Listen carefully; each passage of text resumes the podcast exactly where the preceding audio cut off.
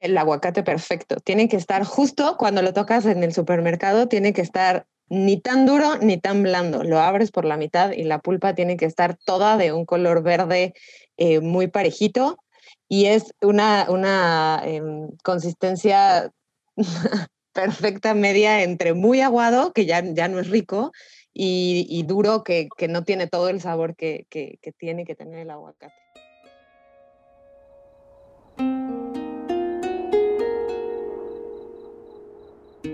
Ordenar un aguacate en el tiempo perfecto de su maduración es comerse un bocado de Latinoamérica, uno que en un orden cronológico tiene su origen en México, Guatemala y El Salvador, y en náhuatl, el lenguaje de los aztecas, significa testículos por la manera en la que se colgaban de los árboles, en racimos y hacia los lados de las hojas. El tiempo perfecto de un aguacate son todos los tiempos. La hora adecuada para comérselo son todas las horas. Latinoamérica también se agrieta en historias que se acompañan en un plato con una fruta que tiene sensación de avellanas y que crea una sinfonía de sabores en la boca. Bienvenidos. A mí como me gusta es, eh, bueno, el aguacate molido con limón y, y rodajas de chile. Hay uno que es muy mexicano, eh, que es el que tiene una piel delgada, que es negrito y que te lo comes a mordidas, ¿no? no, te lo comes con todo y piel. De, siempre yo comí la palta esta que te digo, la palta, la palta rellena, abierta en dos, le sacas la pepa y obviamente queda ese espacio y en ese espacio pues tú le pones como una ensalada de, mayonesa, de, de, alberjas. Entonces ya te sirves tu plato de, de caldo de res con mucho limón y el aguacate va, pues no sé, una mitad del aguacate así en rabanaditas encima. Y ya te lo comes todo con tu tortillita, obviamente.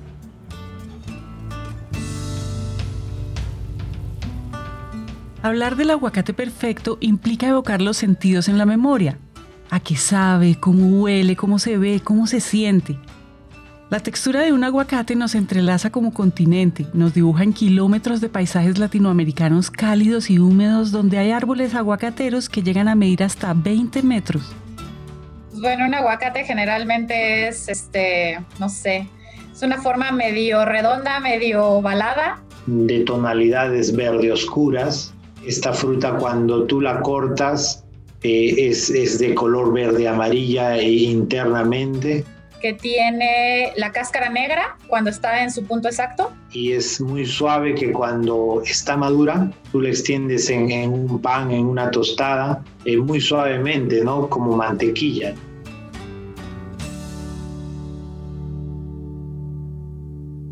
En esas grietas que tenemos en la historia de nuestro continente, la colonización es quizá la más profunda.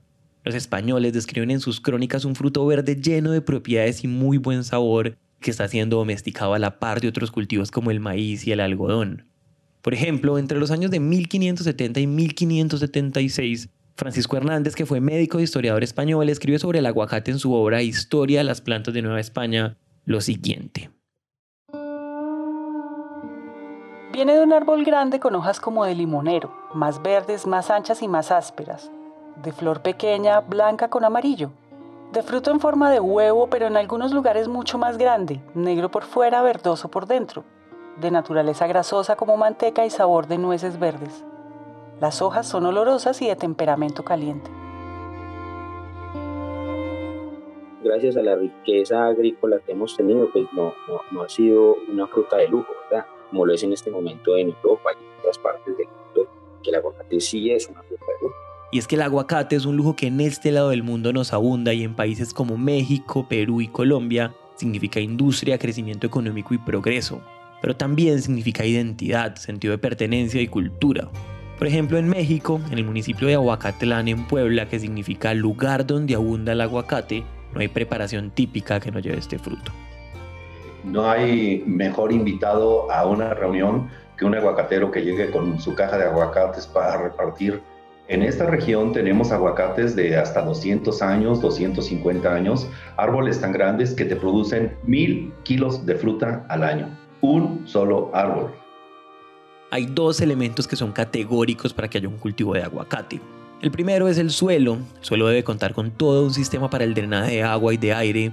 Y el segundo es el clima. Lo ideal es que la planta pueda crecer a unos 20 grados centígrados para que no tenga problemas en su proceso de maduración.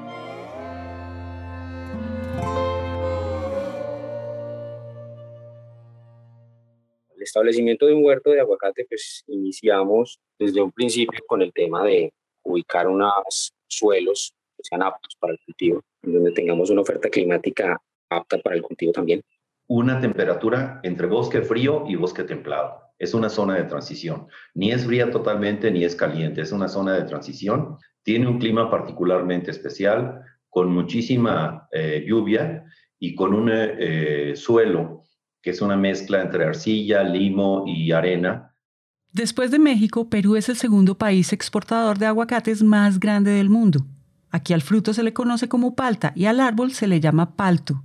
Y en la gastronomía peruana con sabor a mar, ajíes, curris y leche de coco, el aguacate es infaltable como centro o acompañante de cientos de preparaciones.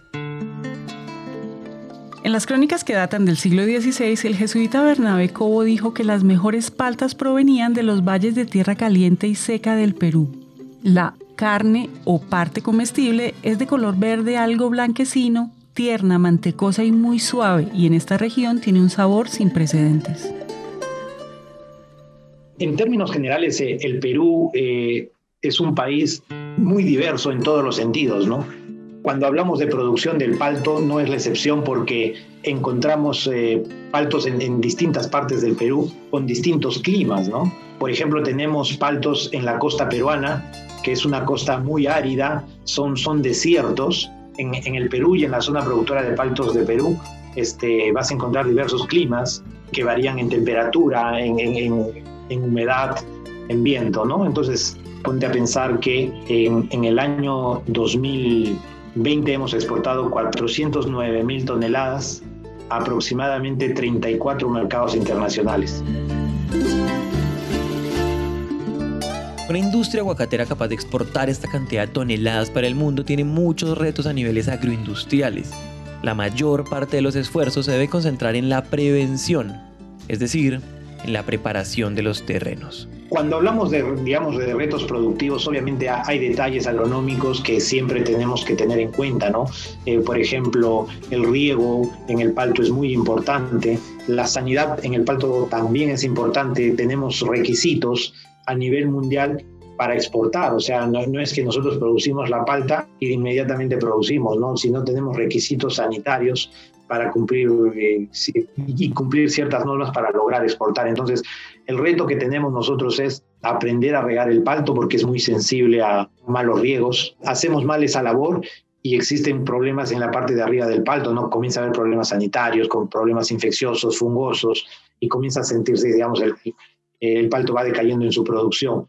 En donde tú arrancas manejo de plagas y enfermedades porque realmente la zona es endémica, porque ya muchos de la zona tienen cultivos establecidos, entonces eso hace que se disparen un poco más las plagas y las enfermedades. En Colombia yo pienso que siempre se ha conocido como los aguacates criollos, los aguacates papelillos y santanas, que son los que se ven en el comercio y en todas partes. Por ejemplo, dos de las plagas más agresivas para un cultivo de aguacate son las arañas rojas y los trips. Ambas afectan especialmente el cultivo en etapas tempranas de la siembra y si se controlan a tiempo es probable que no se conviertan en una pérdida significativa para la industria. El cronista español Francisco López de Gómara escribió en 1577 en Historia General de las Indias que en la Sierra Nevada de Santa Marta, en el Caribe colombiano, abundaban los árboles de aguacate y que era muy común ver los suelos vestidos del fruto porque era tanta la cantidad que muchos de ellos maduraban sin que alcanzaran a recogerlos. El aguacate, al igual que muchas otras frutas, cereales y verduras, se fue expandiendo por el mundo luego de la colonización. A Colombia, por ejemplo, llegó luego de domesticarse en México y en Centroamérica, convirtiéndose en una industria importante especialmente en la zona del eje cafetero. ¿Por qué? Porque tenemos pues unos suelos aptos, tenemos una oferta climática muy buena, en el país inicialmente veíamos cultivos de aguacate, pues antes de meternos pues como en el mundo de hash, pero ahorita el hash es un boom. Eh, encontramos mucho aguacate papelillo que era para mercados nacionales. Ya sea para cultivar hash, papelillo o cualquiera de las variedades de aguacate, la polinización es un proceso imprescindible y de mucha complejidad porque sin abejas no hay agricultura y porque es necesario que se haga toda una logística para llevar panales a todos los cultivos aguacateros. Sin este proceso, el fruto quedaría medio desarrollar. En la producción del palto, así sea en los campos estos grandes de, agroindustria o en estos campos pequeños, eh, áreas pequeñas de agricultores que, que le llamamos tradicional, el cultivo del palto es muy demandante en la presencia de abejas, ¿no? Se ha intentado y se ha probado muchas, muchas situaciones, se ha probado con moscas, se ha probado eh, de forma natural con el viento, pero hemos concluido que, que la polinización a través de la presencia de abejas es fundamental en el proceso de la producción del palto.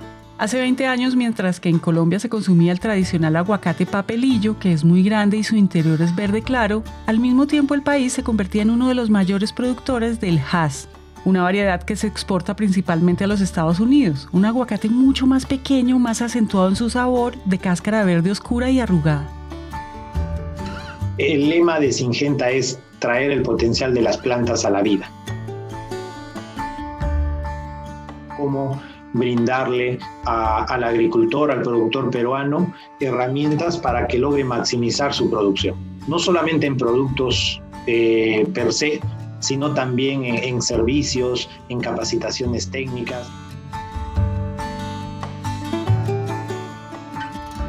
La vida de un cultivo no solo depende de los cuidados que éste tenga para desarrollarse, también depende de que haya un compromiso de sostenibilidad con el medio ambiente, cambiar las prácticas y mitigar el daño a los ecosistemas es una apuesta que Singenta lleva a cabo en todos los cultivos de los que hace parte en la región y el aguacate no sería la excepción.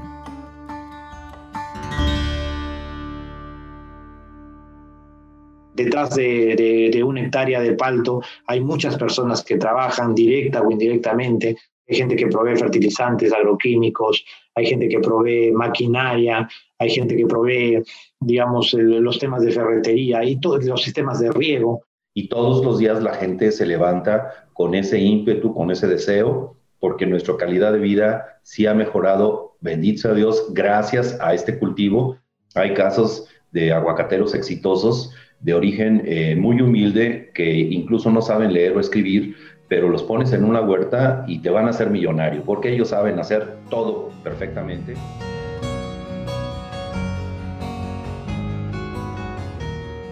En la agricultura ningún esfuerzo es individual. Cada persona que hace parte de toda la cadena de valor es indispensable para que los frutos sucedan y sea posible responder a la alta demanda.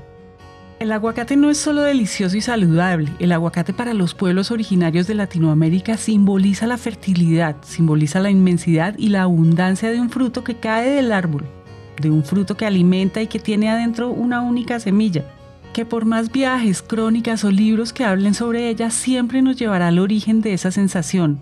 Cuando se unta, se aplasta o simplemente se muerde, se vive América Latina en cada bocado.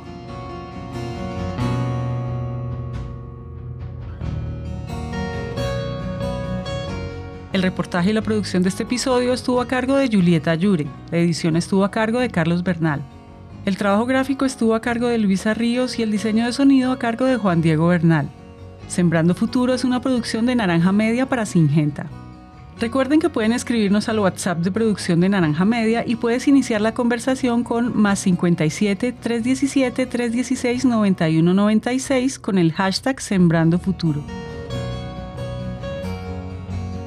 Sembrando Futuro es una producción de Naranja Media para Singenta. Yo soy Margarita Calle, gracias por escuchar.